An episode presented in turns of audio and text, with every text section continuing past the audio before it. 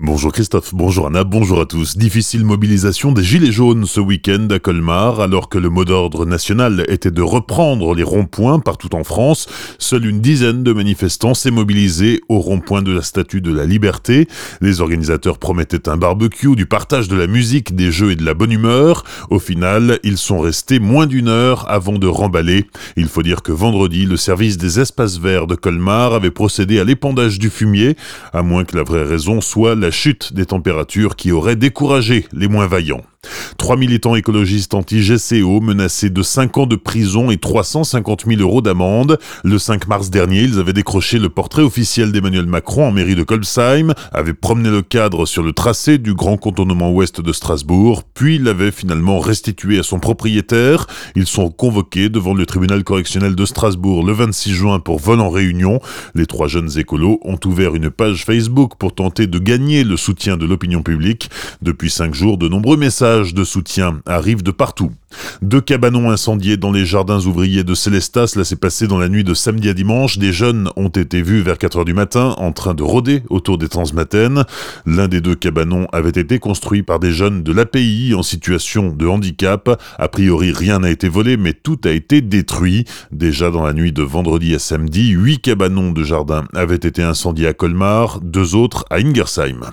Accident dans la descente du Hollandsbourg, cela s'est produit dans la nuit de samedi à dimanche. Un automobiliste a perdu le contrôle de son véhicule, sa voiture a fait deux tonneaux avant de terminer sa course contre un arbre. À l'arrivée des pompiers, les occupants de la voiture avaient quitté les lieux. La mère d'une adolescente de 17 ans s'est manifestée car sa fille était légèrement blessée. Elle a d'ailleurs été hospitalisée. Pour les autres occupants de la voiture, les gendarmes ont ouvert une enquête afin de les identifier. La voiture n'était pas assurée et présentait un défaut de contrôle technique. Bonne nouvelle pour l'industrie régionale, la RATP vient de passer commande de plusieurs centaines de bus nouvelle génération.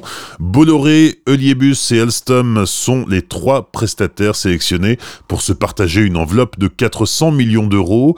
Entre 600 et 800 bus électriques vont être produits pour le réseau francilien. Une partie sera fabriquée par Aptis Alstom à Dupigheim. Les ateliers Alstom de Reichshofen participeront aussi à l'aventure. Les premiers véhicules devraient sortir des chaînes de production dès l'année prochaine.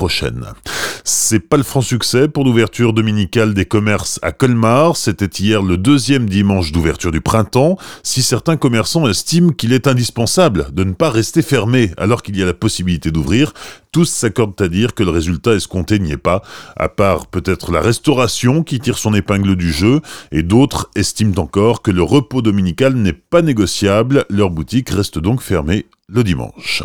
Les sports du week-end en football 32e journée de Ligue 1. Strasbourg obtient l'assurance de son maintien en Ligue 1 la saison prochaine. La rencontre Strasbourg-Guingamp samedi soir au stade de la Méno s'est à nouveau soldée par un nul. Trois buts partout cette fois-ci.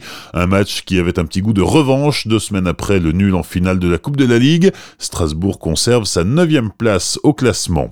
En basket, 27e journée de Jeep Elite. Ce week-end, la SIG se déplace à Bourg-en-Bresse. Ce soir, la rencontre débute à 20h45. Bonne matinée et belle journée sur Azure FM. Voici la météo.